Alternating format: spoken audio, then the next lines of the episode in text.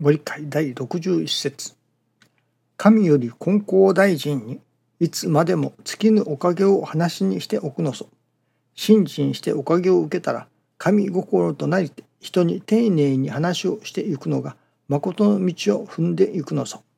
金光大臣が教えたことを違わぬように人に伝えて誠の信心をさせるのが神へのお礼ぞ。これが神になるのさ。神になりても神より上になるとは思うな。新人生活とは神様中心の奉仕の生活を言うのである。神様を使う信心から神様に使われる信心を目指せ。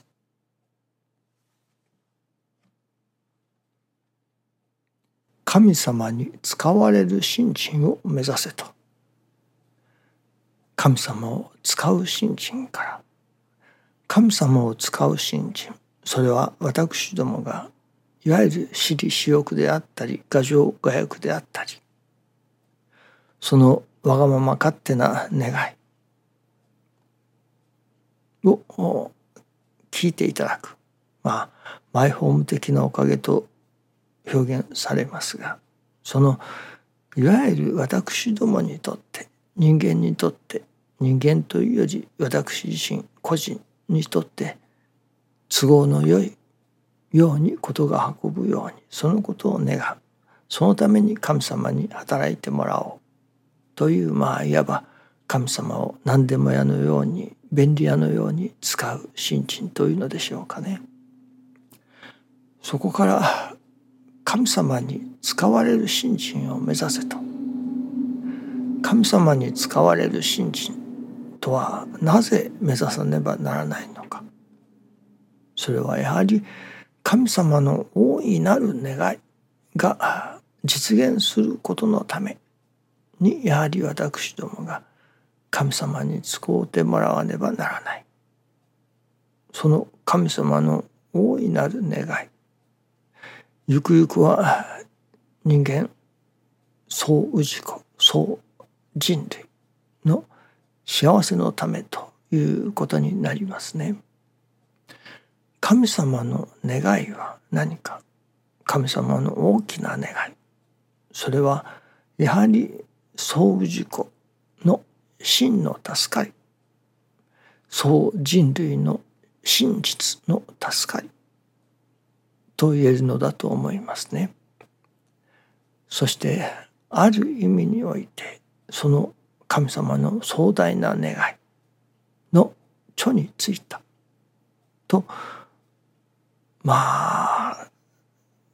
願いが成就する兆しが見えてきたとでも言うのでしょうかね。それが教祖様の池上金光大臣様のご出現によるものではないでしょうかね。それは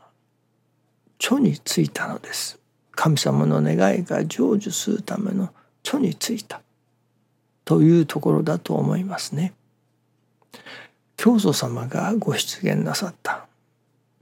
天地金の神様が教祖様をご共同なさった。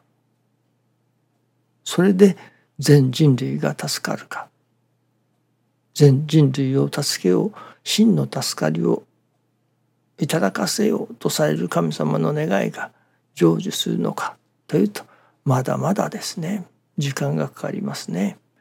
教祖様が70年ですかねそれほどの弱いの間に全人類を救うということはとても無理な話ですね。ただその著についたということだと思いますね。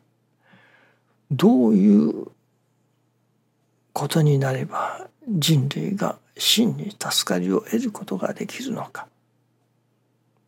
というその壮大なる天地金の神様のプロジェクトというのでしょうか。事業というのでしょうか。それが教祖様によって始められたというところでしょうね。まだまだ成就してはおりません。そしてその神様の願いそれはまあある意味ヒントというのかこうなればよいここを求めなさいというものを示されたいわば目的地を示されたということではないでしょうかね。まだその目的地へどうやったら到達できるのかというところまでは教祖様の時代にはまだつまびらかにはしておられないような感じがいたしますね。人類が真に助かるそれはまあ人参をぶら下げられたような馬の前にですね表現にで表現でもありますけれどもいわゆる我が心を願いとおかげは我が心に愛と我が心になったらおかげがいただけれる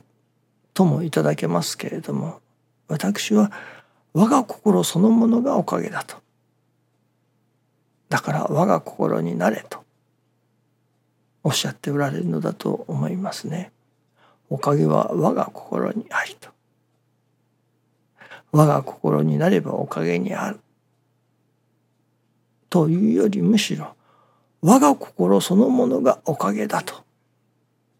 いうことですね。ですから人間真実の助かり真の助かりそれは我が心だと我が心にあるのだと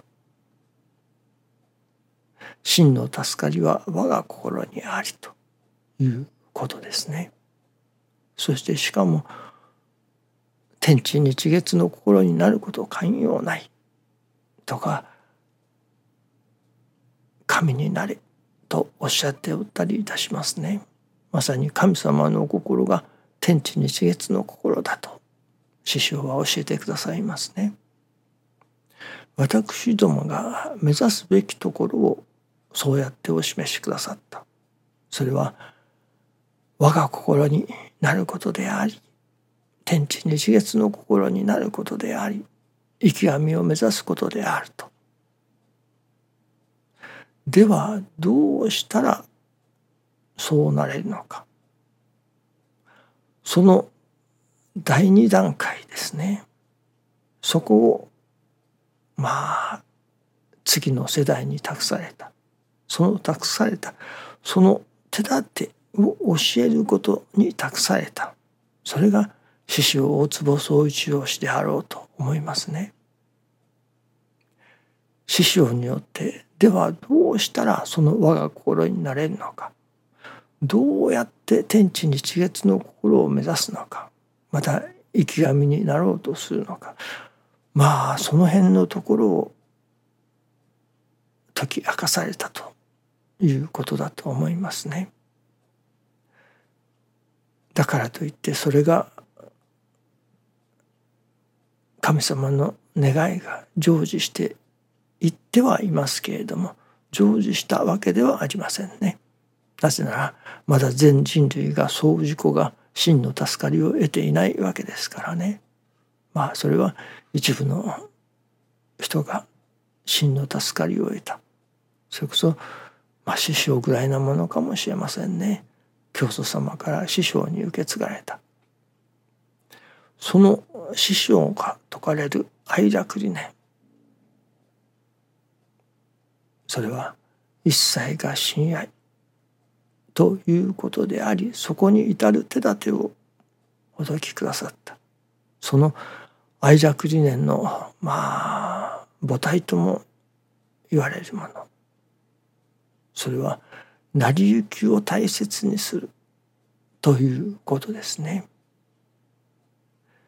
成り行きそれは神様のお働き神様の愛の表れであるわけですね。親愛の表れだと。どういう親愛の表れか。それは人間を神に育てようという人間の心を天の心地の心日月の心を人々の中に育てようというそういういわば育てることがやはり神様の愛の表れだということですね。私ども人間の親がこう育てます。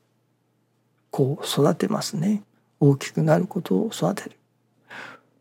我が子が育つことを願い、我が子が育つことを何と言いますかね楽しみにそのためにご飯を食べさせたりまあさまざまなことをいたしますねいろいろなことを教えたり子供が育つということにまあ手をかけるわけですね。神様も私どもの心が育つことのために育って神になることのために手をかけられるそれが私どもの身の上に起きてくる成り行きということになりますね。さまざまな事柄を通して心を育てていくということになります。そしてまた師匠がその全てを成し遂げられたというわけではありませんね。その手立てを示し残された教祖様が目指すところを残され師匠がその手立てを残されたそしてまたその後に続く私どもその弟子たちが師匠に関わりある人たちがその師匠の見教えを自ら行じることによってなるほど真の助かりが得られるのだといういわば実証というのでしょうかね。体験を持ち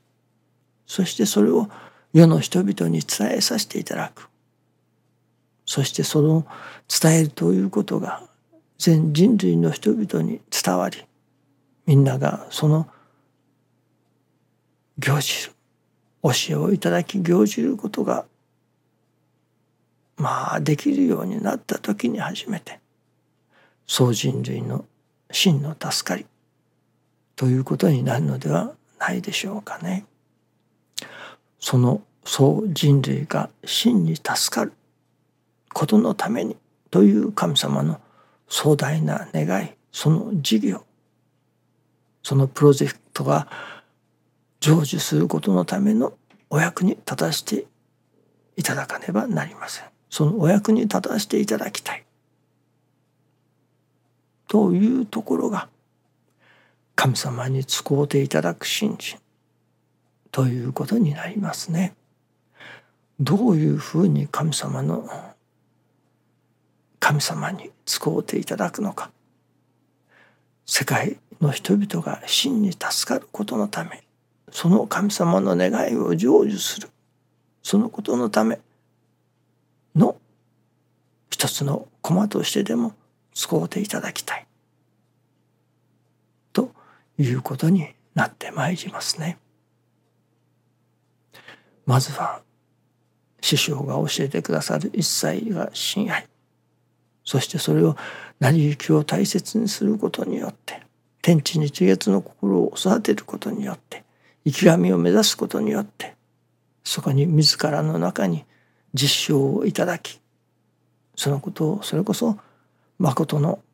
信心をさせるのが神へのお礼だと仰せられるそういうまあ何と言いましょうかね神様のお役に立たせていただかねば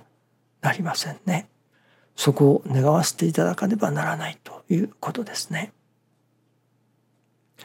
どうぞよろしくお願いいたします。ありがとうございます。